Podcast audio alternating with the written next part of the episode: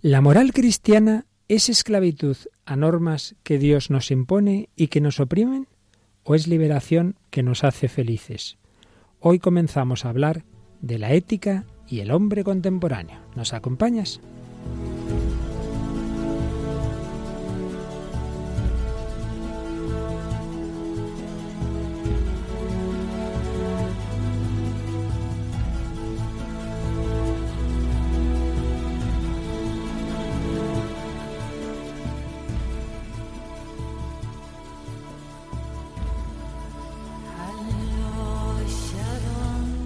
El hombre de hoy y Dios, con el padre Luis Fernando de Prada.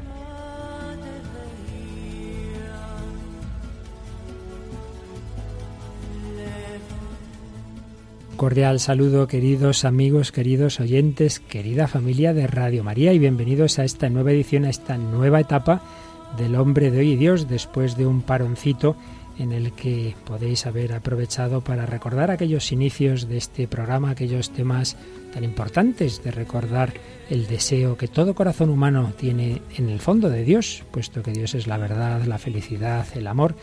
Después de haber recordado aquellos programas iniciales, vamos a avanzar, vamos a entrar en un nuevo bloque de programas del hombre de hoy y Dios.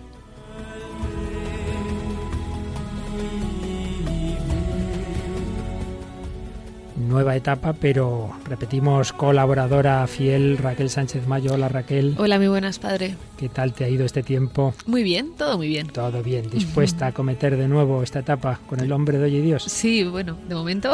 No sé, no sé, te pongo, pone cara como decir, no sé cuándo le abandonaré padre, no sé. Bueno, bueno, pues antes de que abandones, vamos a ver, ¿tienes ahí algún correíto, creo? Sí, como siempre, pues nos sigue escribiendo la gente, que lo agradecemos muchísimo, nos hace mucha ilusión recibir vuestros mensajes. En esta ocasión es Anatilde Centella, que nos dice, Dios bendiga a todo el equipo que conforman tan bello programa. La segunda vez que escucho su programa y me ha dado en el corazón, porque como porque cómo me gustaría tener un matrimonio como el que se menciona en el programa. He estado buscando apoyo en programas de Radio María y María Visión, en lecturas y con una monjita que me ayuda mucho. Sé que tengo que orar más y cambiar, pero es difícil. Saludos y gracias. Voy a seguir escuchando sus mensajes y a buscarlos por internet. Pues gracias a ti y a todos los oyentes que se comunican y a partir de ahora seguro que lo harán de nuevo mucho más. Al final recordaremos cómo lo pueden hacer. Este programa ha tenido varios bloques, varias etapas. Ya decíamos que el primero fue bucear en el corazón del hombre, ver cómo todo hombre tiene deseo de felicidad, deseo de eternidad, deseo de amor, en definitiva, deseo de Dios.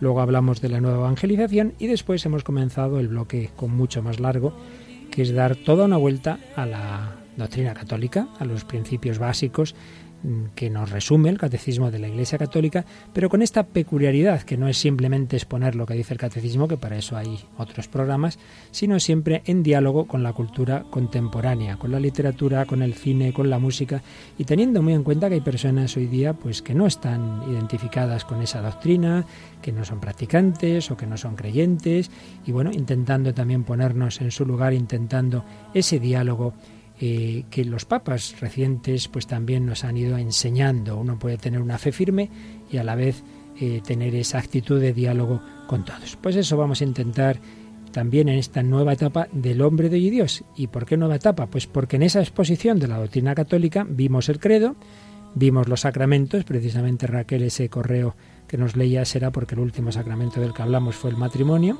y vamos a entrar con una, un bloque, una parte del catecismo, la tercera, que es la más conflictiva, la moral, ni más ni menos, que es lo que debemos hacer, que es donde mucha gente tiene más problemas con la doctrina católica, porque bueno, creer la Trinidad no suele complicarle a uno mucho la vida, pero lo que tiene que hacer en su vida diaria y concreta puede ser un poquito más difícil. ¿Qué temas tenemos preparados para hoy? ¿Nos dices un poquito el sumario previsto?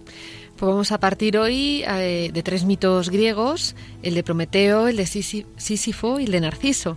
Y bueno, todo entrevelado eh, con la doctrina de la Iglesia y varias películas que hemos traído hoy. Esperemos que nos dé tiempo a, hablar de todas. Eh, American History X, El Club de los Emperadores y Hacia Rutas Salvajes. Eh, luego también tendremos música, como siempre, de la mano de Paul McCartney y Matt Maher, un, cantante católico que le hemos conocido hace poco en la JMJ y trae una canción preciosa. Y por último, esperemos que también que nos dé tiempo el testimonio de, de, Tamara Falcó, que creo que para este, para empezar este bloque, pues va muy bien. Estupendo. Pues vamos adelante con este programa ya el número 93 de esta etapa en que vamos a hablar de la moral.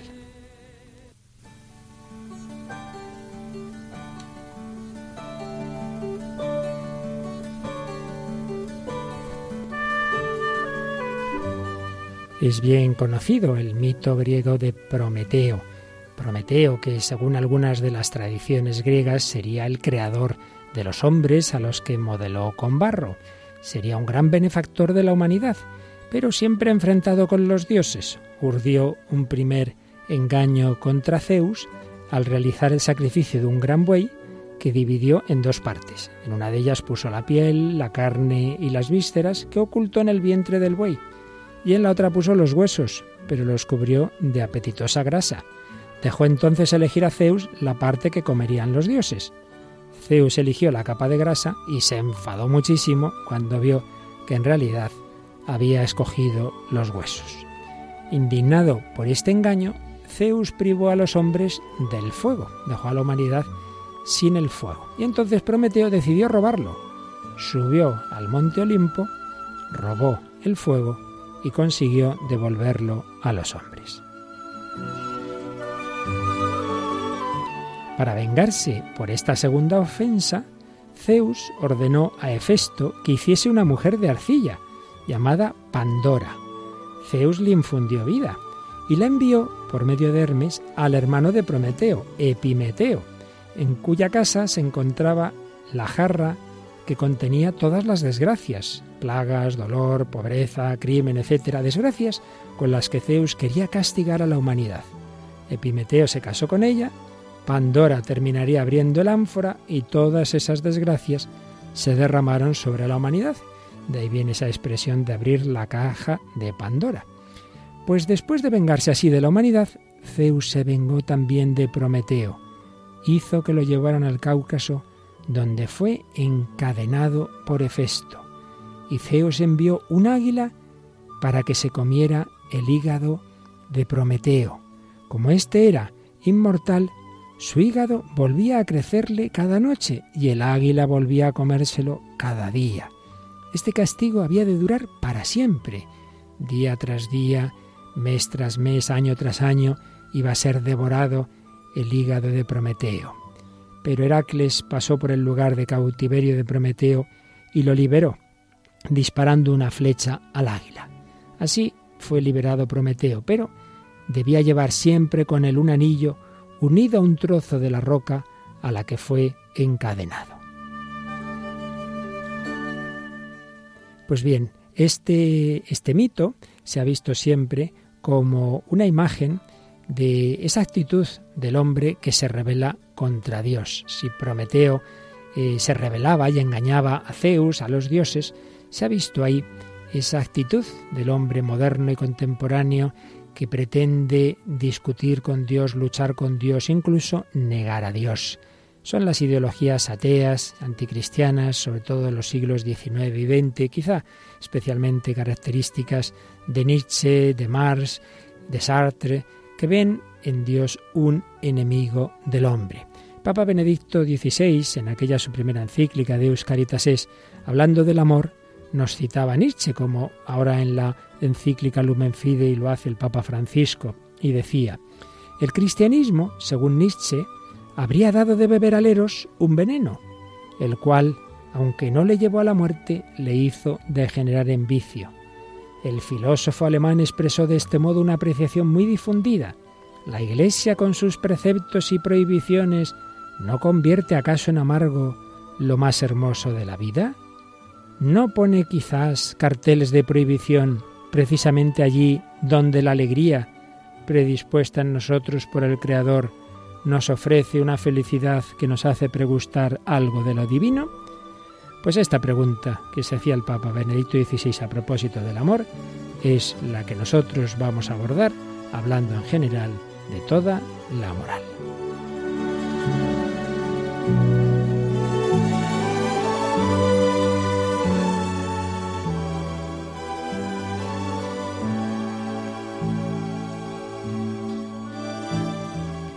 Bueno, Raquel, ¿te ha gustado el mito de Prometeo? Sí, a mí estas historias me gustan porque hablan del hombre, ¿no? Al fin y al cabo. Ya te he visto muy atenta eh, cuando estaba contando este mito y esa aplicación eh, a nuestro mundo. De hecho, pues hay mm, instituciones que les gusta ese nombre de Prometeo porque representan para ellos esa actitud eh, de autosuficiencia. Pero fíjate que ese mundo moderno que ha querido construirse sin Dios o incluso contra Dios, pues a lo que ha llegado es justamente a lo contrario. Así como Prometeo pues tuvo ese castigo de ser su hígado devorado, pues también en la humanidad se ha ido metiendo en un callejón sin salida. Todas esas ideologías que han llevado a los totalitarismos, que han llevado a las guerras mundiales, que llevaron a la bomba atómica, a los campos de concentración, a tantas situaciones tan duras, en definitiva, a la destrucción de la humanidad. Y me he encontrado un texto precioso de nuestro Papa emérito, eh, cuando estaba en ese ejercicio de su ministerio, en el día de Pentecostés del año 2009, 31 de mayo de 2009, nos decía Benedicto XVI, eh, cómo esa figura mitológica de Prometeo recuerda un aspecto característico del hombre moderno, al apoderarse de las energías del cosmos, el fuego, parece que el ser humano hoy se afirma a sí mismo como Dios y quiere transformar el mundo, excluyendo, dejando a un lado o incluso rechazando al Creador del universo. El hombre ya no quiere ser imagen de Dios, sino de sí mismo.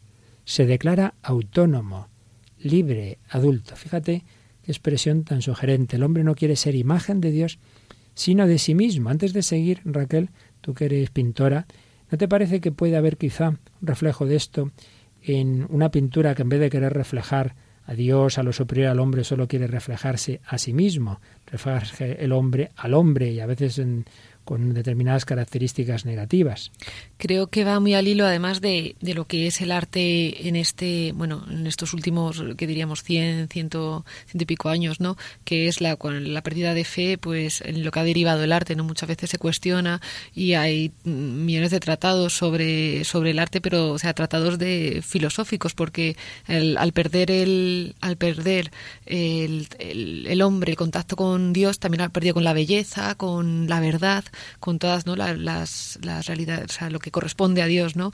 Y, por eso se ha ido alejando, ¿no? De, estas dos cosas, de la verdad y la belleza, se ha alejado del, del arte. Sin duda, pues el Papa seguía diciendo que ese hombre que ya no quiere ser imagen de Dios, sino de sí mismo, que se declara autónomo, libre, adulto, decía, esta actitud revela una relación no auténtica con Dios, consecuencia de una falsa imagen que se ha construido de Él, como el hijo pródigo de la parábola evangélica que cree realizarse a sí mismo alejándose de la casa del Padre.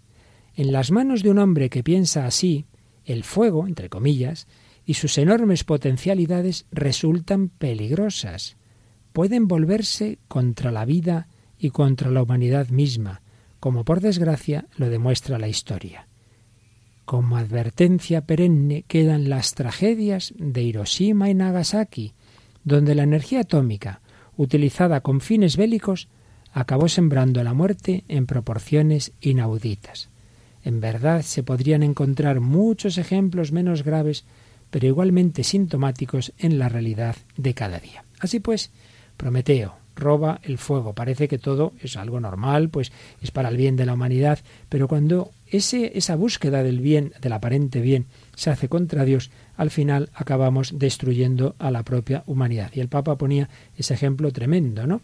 Ese fuego, ese pretender eh, el hombre ser el dueño de toda energía, pues sabemos muy bien que se puede emplear muy mal la energía. Y pone ese ejemplo de las bombas atómicas, que son una, un, diríamos, una broma comparadas con el potencial eh, que existen los arsenales actuales capaces de destruir la Tierra entera no sé cuántas veces. El hombre, mm, cuando se eh, afirma frente a Dios o contra Dios, acaba destruyéndose a sí mismo. Y esto que vemos a ese nivel mundial, a ese nivel de las guerras, etcétera, pues lo sabemos también, por desgracia, en nuestra propia vida. Estamos empezando a hablar de la moral y siempre mm, caemos en esta tentación. Pensamos que si nos fiamos de Dios, pues nuestra vida no va a ser tan rica, tan feliz, tan, tan llena, entonces hay que hacer otras experiencias, hay que buscar otros caminos. Y aparentemente puede irnos bien, hasta que antes o después nos damos cuenta de que nos hemos equivocado, como el hijo pródigo, que acaba cuidando cerdos, que acaba sin comer ni siquiera lo que ellos, que acaba mucho peor.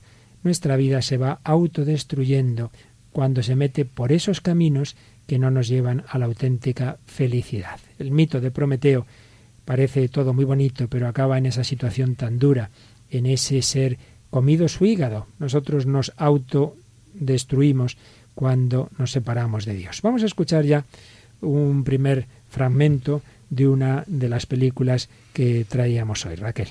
Pues es un fragmento de la película American History X. Eh, es una película estadounidense estrenada en el año 98, dirigida por Tony Kay.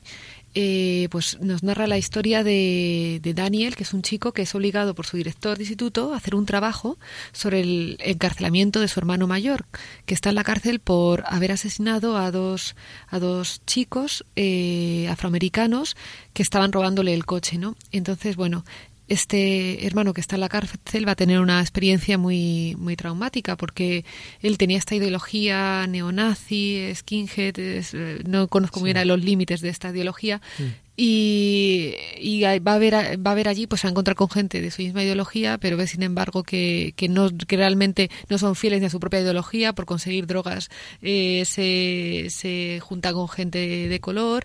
Entonces empieza a dudar el bueno empieza a tener una serie de problemas que le hacen pues plantearse no todo lo que su toda su ideología que se había puesto hasta entonces aunque equivocada pues veía que también que nadie o sea que no era fiel tampoco eso. Entonces pues, pues gracias a, un, a, un, a un chico que le va a proteger en la cárcel y a un antiguo profesor, le irán haciendo caer en la cuenta ¿no? de, de lo equivocado que estaba y de, y bueno, de su error.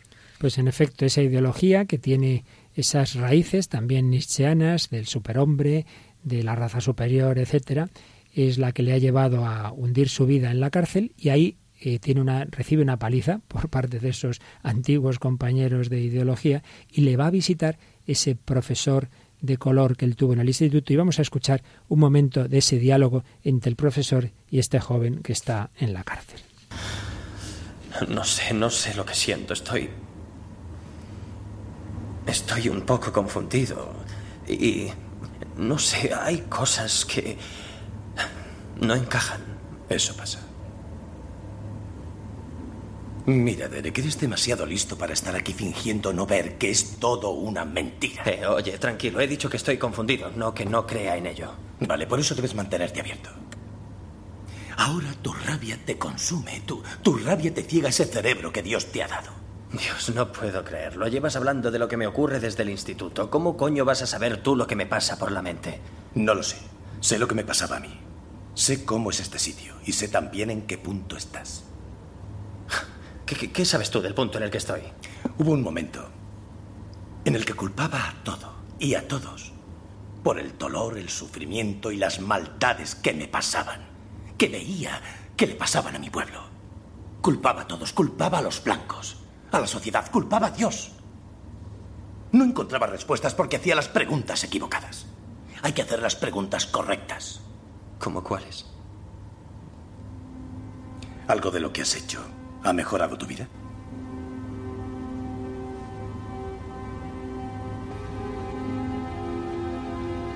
No.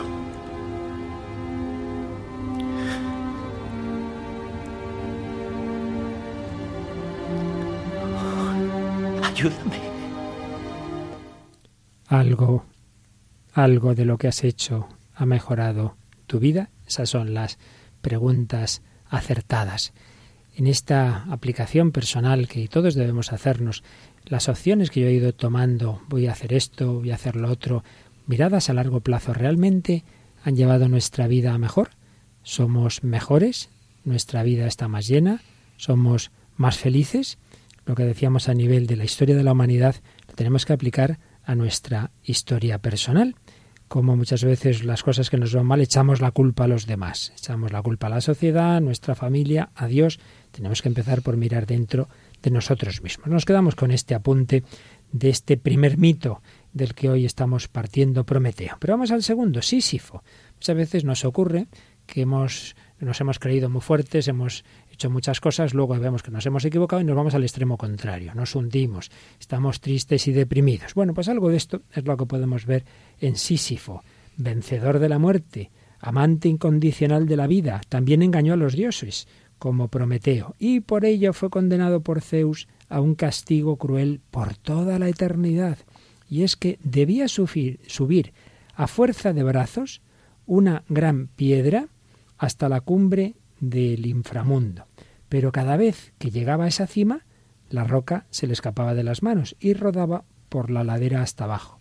No le quedaba otro remedio al pobre Sísifo que descender y recomenzar su esfuerzo. Volver a subir y otra vez se le volvía a caer. Un esfuerzo que tenía que realizar una y otra vez y que sabía que nunca sería coronado por el éxito. Esta lucha indefinidamente recomenzada, en una eterna rotación de pesadilla, simboliza para muchos, por ejemplo, para Albert Camus, que tiene una famosa obra basada en este mito, simboliza el absurdo de una búsqueda sin esperanza. Se ha visto siempre como paradigma de tarea extenuante y descorazonadora. Camus, como decimos, le dedicó una de sus obras en la que precisamente discute la cuestión del suicidio y el valor de la vida. Dice Camus que no hay un, sino un problema filosófico realmente serio, el suicidio. Si el hombre, la vida del hombre, pues tiene que plantearse el suicidio, si esa es su salida o no. Es una filosofía del absurdo que mantiene que nuestras vidas son insignificantes y no tienen más valor que el de aquello que creamos. Siendo el mundo tan fútil, mí se pregunta, ¿hay alternativa al suicidio? Él la va a dar, él la va a dar, él va a encontrar alguna alternativa, va a decir que Sísifo experimenta la libertad durante un breve instante, cuando ha llegado a la cima y aún no tiene que comenzar el trabajo. Sentía Camille que Sísifo, a pesar de ser ciego, sabía que las vistas del paisaje estaban ahí y debía haberlo encontrado edificante. Uno debe imaginar feliz a Sísifo, declara, por lo que aparentemente lo salva de su destino suicida. Camille propuso la figura de un hombre frío, conocedor de ese supuesto absurdo de la vida y buscador infatigable de placeres que puedan dar algo de dicha a su existencia. Comenta Alfonso Agulló. En realidad, es más bien un hombre triste que ha comprendido la esterilidad de su búsqueda, pero que no puede o no quiere cambiar de camino.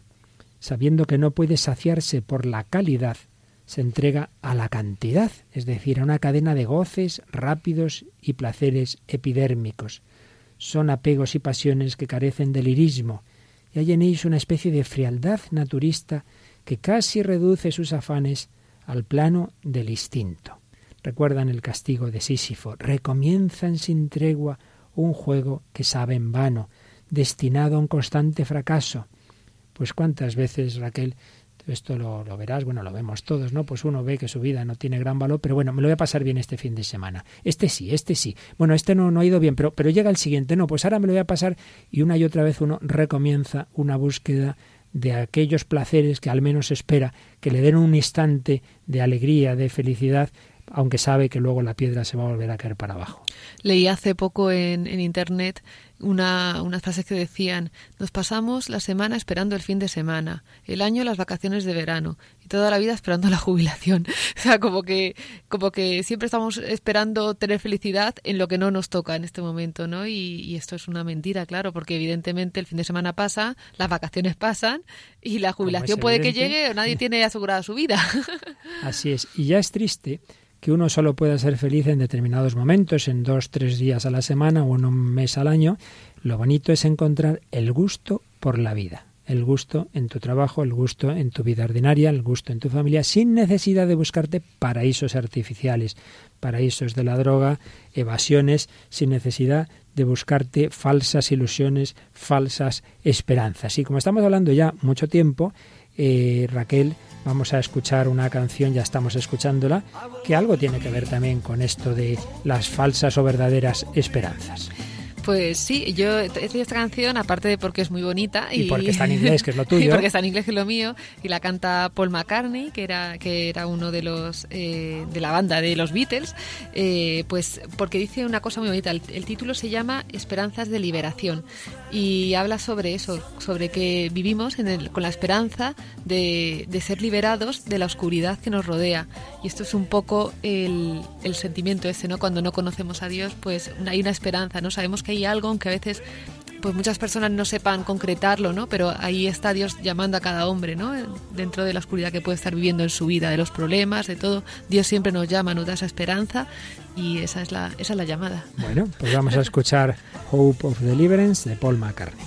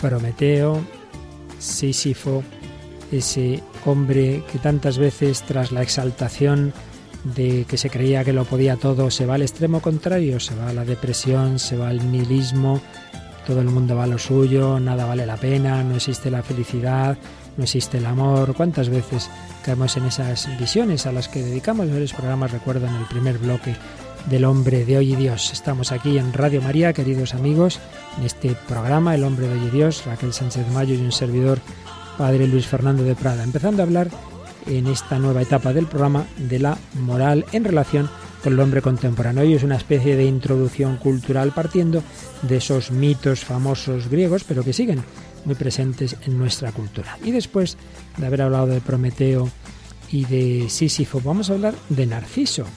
Era un joven muy hermoso. Las doncellas se enamoraban de él pero él la rechazaba. Némesis, la diosa de la venganza, hizo entonces que se enamorara de su propia imagen reflejada en una fuente. Estaba ahí Narciso mirando en esa fuente y veía su imagen y no se había enamorado de las doncellas, pero sí en cambio se enamoró de sí mismo, se enamoró de su imagen. Y entonces, mirando su imagen, quiso abrazarse, quiso besarse y se fue al, al fondo de esa fuente, de esa charca y se ahogó. En el sitio donde su cuerpo había caído creció una hermosa flor que hizo honor al nombre y de ahí viene esa flor que llamamos el narciso. Bueno, pues este es el mito griego. ¿Cuál es la aplicación que podemos hacer a nuestra época? Pues si Prometeo representaba esas ideologías del poder, esas ideologías típicas de la ilustración, el hombre lo puede todo, y por el contrario, Sísifo representa esas ideologías pesimistas, eh, de ese tipo de existencialismo ateo que lleva a la depresión, al suicidio, a nada tiene sentido. Narciso representa más bien nuestra época, la llamada y tan traída y llevada posmodernidad. No hay grandes verdades, no hay grandes valores, no hay felicidad, no hay nada que valga la pena, pero no nos agobiemos, no nos angustiemos, no nos pongamos trágicos, pasémoslo bien, vivamos el placer del momento presente. Padre Carlos Valverde, que ya el Señor llamó a su presencia, conocía muy bien el pensamiento contemporáneo y lo explicaba así esta actitud. Como consecuencia de rehusar la verdad, el hombre posmoderno rehuye también los compromisos definitivos, prefiere vivir de las apetencias del momento, del carpe diem de Horacio. Ni la vida personal ni la historia tienen sentido alguno. No hay más que fenómenos que se suceden inconexos, como los episodios de un telediario. Nadie nos ha enviado, nadie nos espera, nadie viene a nuestro encuentro. El hombre posmoderno es también consumista y hedonista, como le manda el sistema. Se ha comparado al hombre posmoderno con un fuera borda, mucho ruido, mucha velocidad, pero no vamos a ninguna parte. Pues es la imagen de tantas personas que no tienen más moral que lo que a mí me vaya bien, pasármelo bien. Como mucho dice, no, yo mi moral es no hacer daño a nadie, pero nada más. Su vida no tiene un ideal, no tiene un sentido, no tiene un objetivo, no se quiere regir, no acepta regirse por ningún tipo de principio ético. Y esto aparece muy bien reflejado en la segunda película que hoy vamos a traer, una película ambientada precisamente en el mundo de la educación. El club el Club de los Emperadores. Ah, vale. a ver si pillas si crees que es el Club de los Poetas Muertos. Pues no. El Club de los Emperadores. A ver, qué? Pues es una película del año 2002, también estadounidense, dirigida por Michael Hoffman. Eh, tenemos a James Newton Howard en la, en la banda sonora.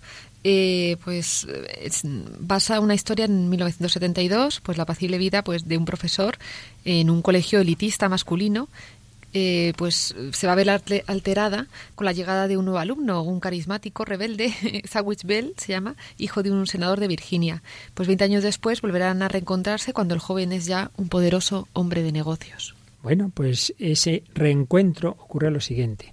El profesor que lo había tenido, me parece recordar que es cuando se cumplen las bodas de plata de la promoción, pues el profesor que había tenido a estos alumnos se reúnen a celebrar estas bodas de plata y hacen un concurso como los que hacían entonces. Se llama el Club de los Emperadores porque este profesor daba mucha importancia a la historia de Roma y ahí se contaba obviamente los emperadores romanos, ¿no?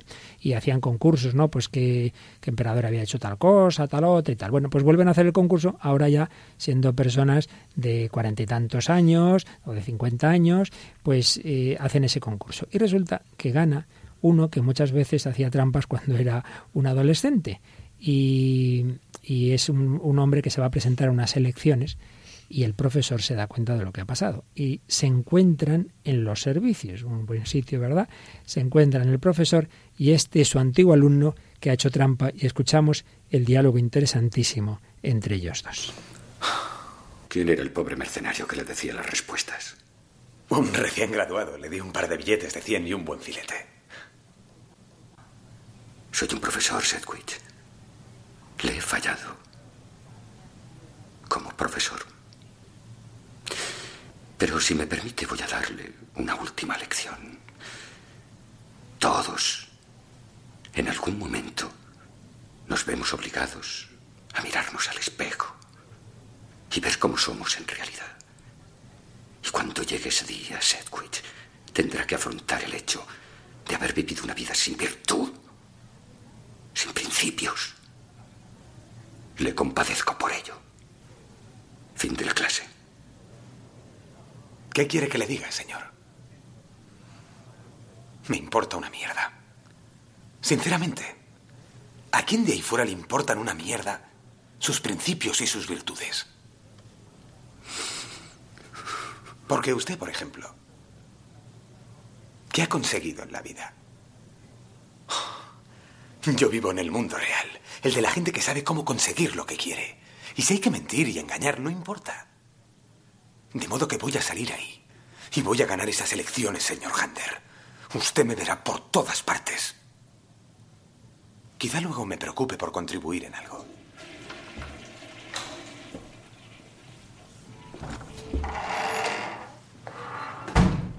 Robert.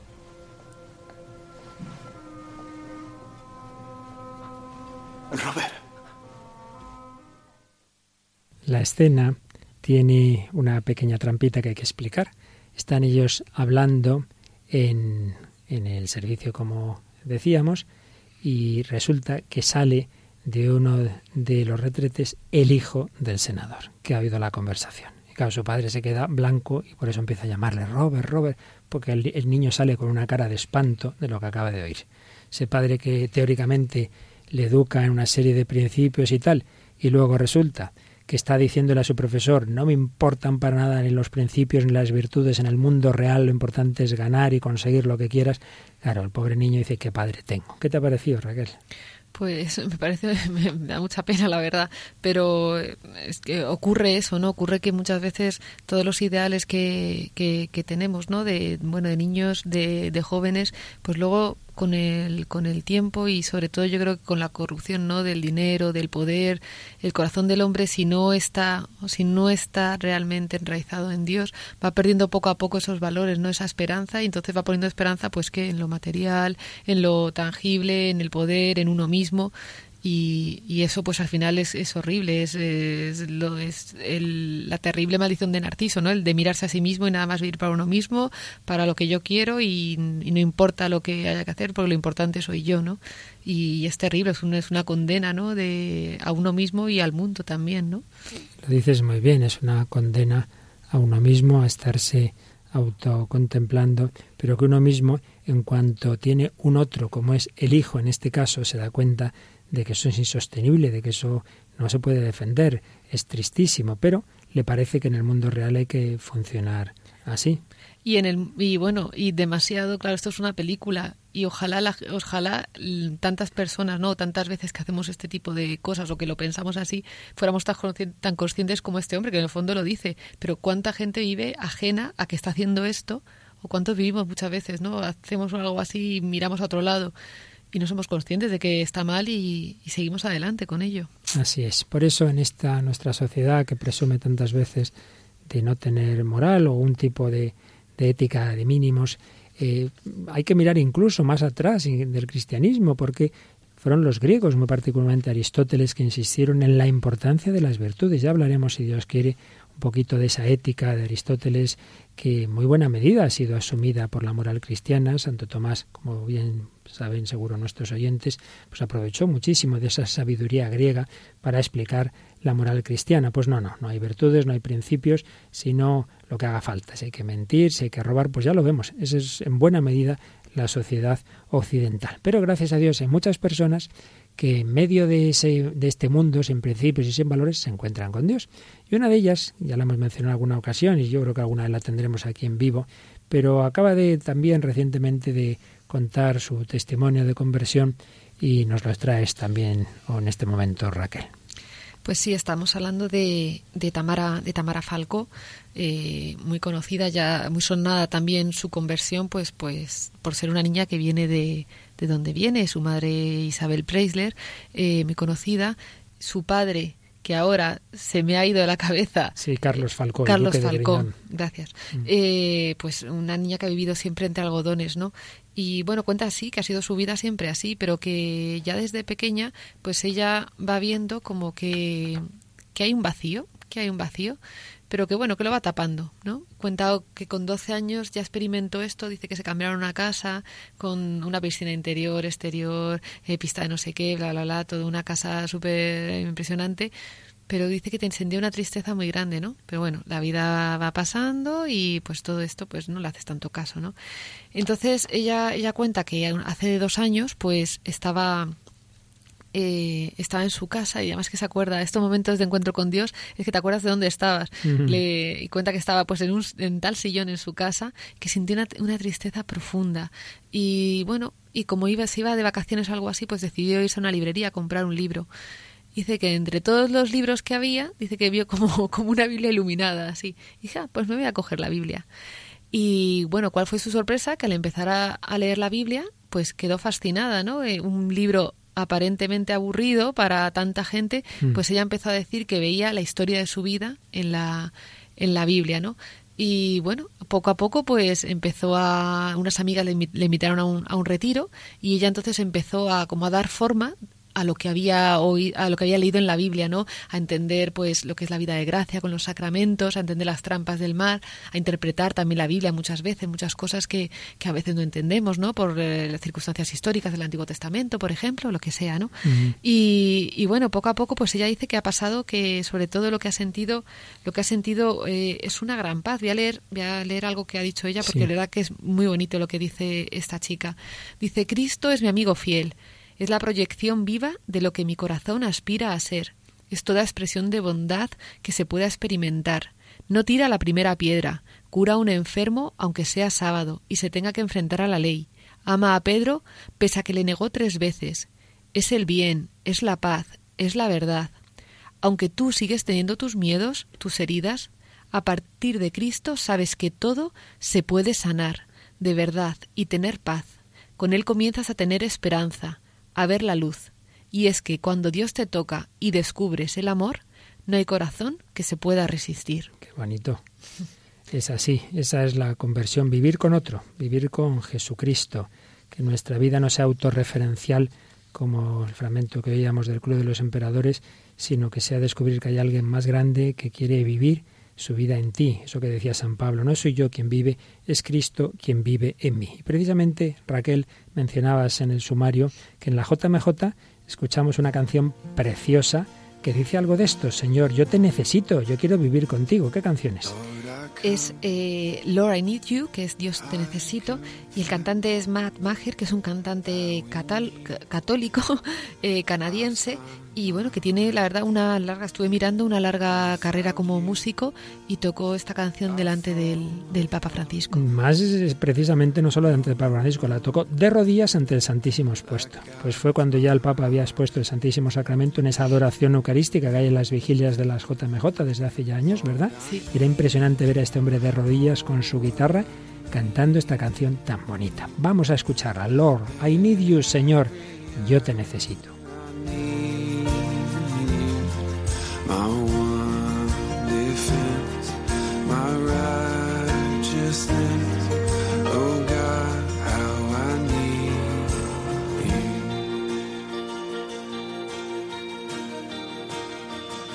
Where sin runs deep, your grace is more. Grace is found, is where you are. Where you are. Lord,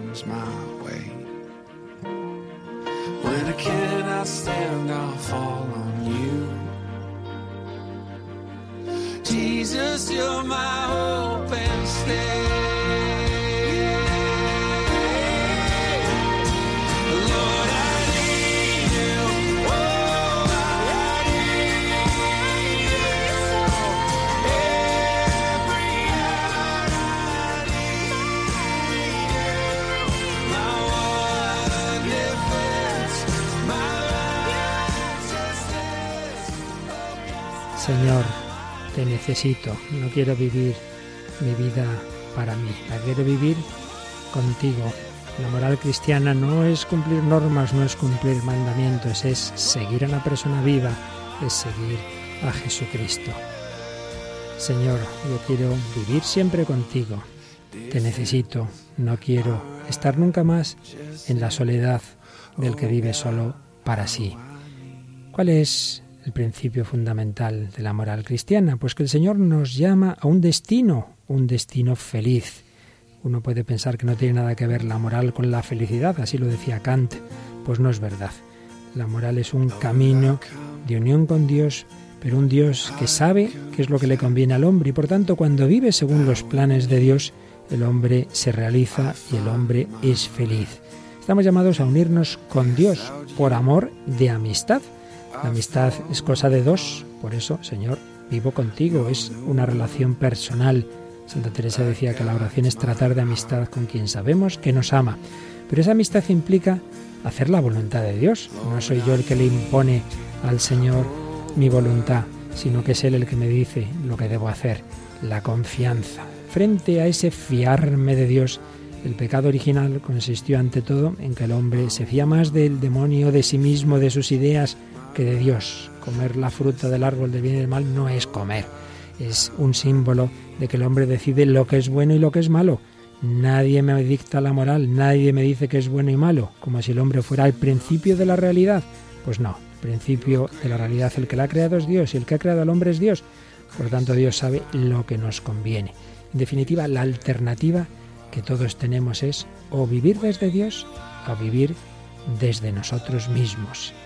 El demonio, el hombre en pecado, vive desde sí mismo, desde su propia naturaleza sin más. El hombre, el ángel y el hombre en la gracia de Dios vive desde Dios. Dios no destruye nuestra naturaleza, pero la eleva. Señor, quiero vivir contigo. Lord, I need you.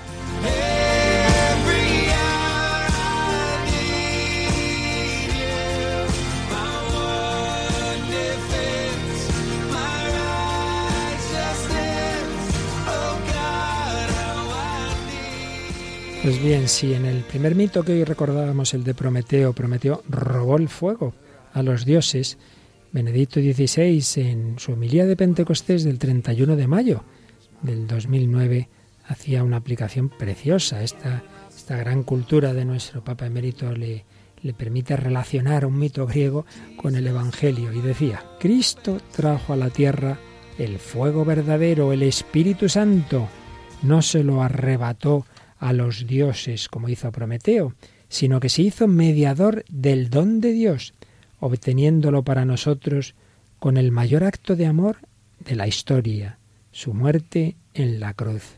Dios quiere seguir dando este fuego a toda generación humana y es libre de hacerlo como quiera y cuando quiera. Él es espíritu y el espíritu sopla donde quiere. Sin embargo, hay un camino normal que Dios mismo ha elegido para arrojar el fuego sobre la tierra. Este camino es Jesús, su Hijo unigénito, encarnado, muerto y resucitado. Y a su vez Jesucristo constituyó la Iglesia como su cuerpo místico, para que prolongue su misión en la historia. Recibid el Espíritu Santo, dijo el Señor a los apóstoles, acompañando estas palabras con un gesto expresivo, sopló sobre ellos. Así manifestó que les transmitía su Espíritu, el Espíritu del Padre y del Hijo. Y seguía diciendo Benedicto XVI, la Sagrada Escritura nos revela que la energía capaz de mover el mundo no es una fuerza anónima y ciega, sino la acción del Espíritu de Dios que aleteaba por encima de las aguas, Génesis 1.2, al inicio de la creación. Y Jesucristo no trajo a la tierra la fuerza vital que ya estaba en ella, sino el Espíritu Santo, es decir, el amor de Dios, que renueva la faz de la tierra, purificándola del mal y liberándola del dominio de la muerte. Este fuego puro, esencial y personal, el fuego del amor, vino sobre los apóstoles, reunidos en oración con María en el cenáculo, para hacer de la Iglesia la prolongación de la obra renovadora de Cristo. Moral cristiana, vivir desde el amor de Dios, vivir movidos por el Espíritu Santo, y así se cumplirán los deseos del corazón del hombre, unos deseos del corazón del que nos habla la tercera película que hoy traemos, Raquel. Pues sí, la tercera película se llama Hacia, Hacia Rutas Salvajes. Es una película del año 2007, estadounidense, dirigida por el actor Sean Penn. Y bueno, nos cuenta cómo a principios de los años 90 un joven idealista, pues con una vida acomodada, decide una vez que se gradúa eh, dejar, eh, dejar lo que es hasta ahora la casa de sus padres, tal, dar todo ese dinero que tenía, que le había ahorrado a caridad, e irse pues a descubrir el sentido de la vida y se va por, por Alaska, por Alaska, estando en contacto con la naturaleza, pues y con la gente de allí, pues empieza pues a pensar qué es lo importante eh, qué es lo importante en la vida, qué es lo que, lo que a uno le hace feliz. Es bonito porque en la película aparece cómo tiene contacto con personajes que le hablan de Dios y justo esto va a ser una reflexión de las últimas que él hace intentando entender qué es lo que llena el corazón de, de un hombre. Pues escuchamos este, este momento de la película. He vivido muchas cosas y creo que ahora sé lo que se necesita para ser feliz. Una vida tranquila y alejada en el campo. Con la posibilidad de ser útil a otras personas con las que resulta fácil hacer el bien. Y que no están acostumbradas a que las ayuden. Quizá un trabajo que sea de algún provecho. Y luego descansar, la naturaleza, libros, música. El amor al prójimo.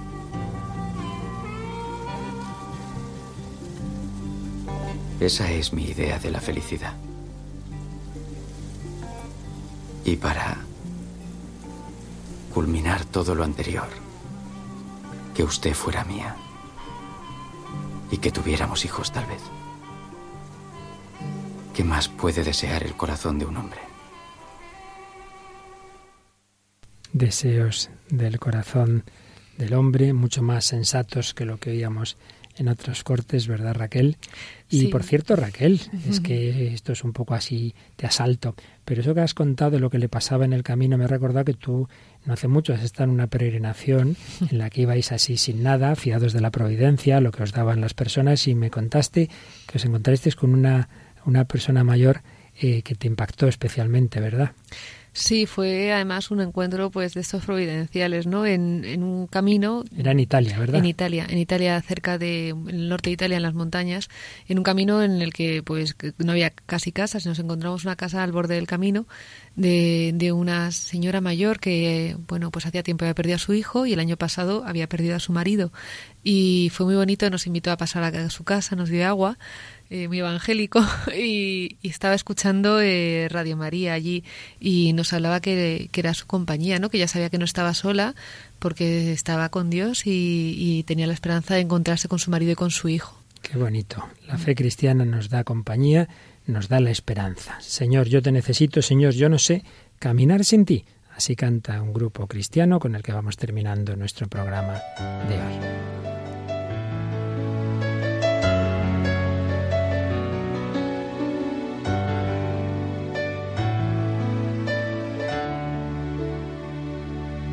Estoy cansado de esta absurda rutina que agobia mi tiempo.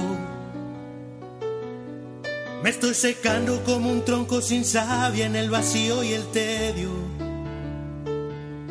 Me desmorona no alcanzar mis metas cuando el esfuerzo ha sido duro y leal. Y me pregunto si camino en camino o camino en el mar. Me he preguntado dónde están tus victorias que antaño tenías. Y te he culpado por las burlas tenaces que en tu amor permitías. Pero no me detuve a pensar que en el fuego me debo forjar. Pues los llamados a la lucha, todo esto tiene que pasar. Yo no sé caminar sin ti.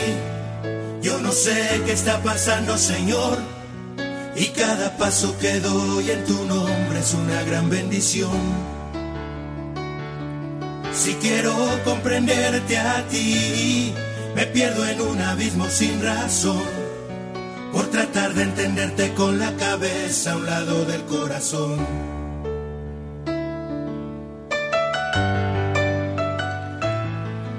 sé caminar sin ti. Nos lo han enseñado los santos, lo han enseñado Juan Pablo II, Benedicto XVI, el Papa Francisco, en esta última JMJ, ante aquellos quizá tres millones de jóvenes, ante el Señor expuesto, mirar a Jesucristo, seguir ese camino de felicidad.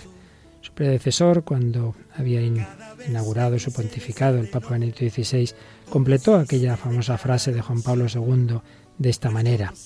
Quien deja entrar a Cristo no pierde nada, nada, absolutamente nada de lo que hace la vida libre, bella y grande. No, solo con esta amistad se abren las puertas de la vida. Solo con esta amistad se abren realmente las grandes potencialidades de la condición humana. Solo con esta amistad experimentamos lo que es bello y lo que nos libera. No tengáis miedo de Cristo. Él no quita nada y lo da todo. Quien se da a Él recibe el ciento por uno. Sí, abrid, abrid de par en par las puertas a Cristo y encontraréis la verdadera vida. En todas partes y en cada momento vamos juntos tú y yo. Si quiero comprenderte a ti, me pierdo en un abismo sin razón por tratar de entenderte con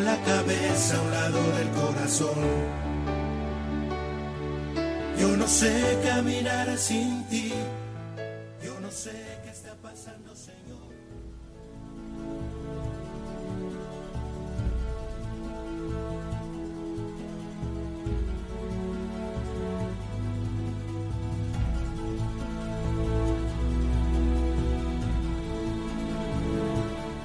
Bueno, Raquel, pues como siempre se nos ha pasado el programa volando. Esperemos que a nuestros oyentes también, que no digan, ay, que han vuelto estos pesados, ¿verdad? yo espero que no, yo espero que no. creo que no, creo Seguro que no. Por los comentarios que tenemos, sabemos que nuestros oyentes viven y participan también en este programa con mucho gusto. El hombre de hoy y Dios, todos somos el hombre de hoy y a todos nos busca Dios, también al que dice que no cree en Él, Dios sí cree en Él. Papa Francisco en una carta reciente que ya comentaremos a los no creyentes ha dicho cosas preciosas. Buscamos a Dios y vamos a ir hablando de cómo Dios quiere enseñarnos a llegar hasta Él y eso es la moral, no es fastidiarnos la vida, sino mostrarnos el verdadero camino que saca lo mejor de nosotros mismos, nuestras potencialidades, lo que nos puede hacer felices. Pues como siempre, esperamos esa interacción con nuestros oyentes, sus comentarios, cómo en su vida han afrontado la vida moral, si han contado o no con el Señor, en fin, todo lo que quieran y sugerencias a nuestro correo. El hombre de hoy y Dios arroba radiomaria.es. También pueden hacerlo, por supuesto, de una manera más fácil si cabe en el Facebook. El Facebook es muy fácil, buscáis en el buscador que hay en la barra superior de, de, la página Facebook, El hombre de hoy y Dios, aparecemos nosotros, dar a me gusta y ya estáis en contacto. Muy bien. Y por supuesto, pues este programa de hoy y las anteriores etapas, quien no las haya seguido y quiera ponerse al día, en nuestra escuela de María, que es Radio María, pues puede solicitarlos. Eh, la manera más fácil es el número del teléfono 902-500-518. O todavía más fácil, porque nuestros oyentes ya todos están en internet, es entrar en la página web de Radio María. De Radio María o poniendo Radio María Podcast en Google y sale directamente eh, el acceso para llegar a, a los podcasts de este te programa. a bajarse el podcast y yo me refería a que también se puede pedir los programas escribiendo en, en, en, peticiones de programas, de copias de programas en www.radiomaria.es. Muy bien, pues queridos amigos, seguimos esta nueva etapa con vosotros. La próxima semana, si Dios quiere, iremos dando nuevos pasos sobre la moral. Gracias a Raquel Sánchez Mayo, a Juan Manuel y Alba en el control y a todos vosotros que compartís con nosotros la búsqueda de Dios. Que los bendiga y hasta el próximo día, si Dios quiere.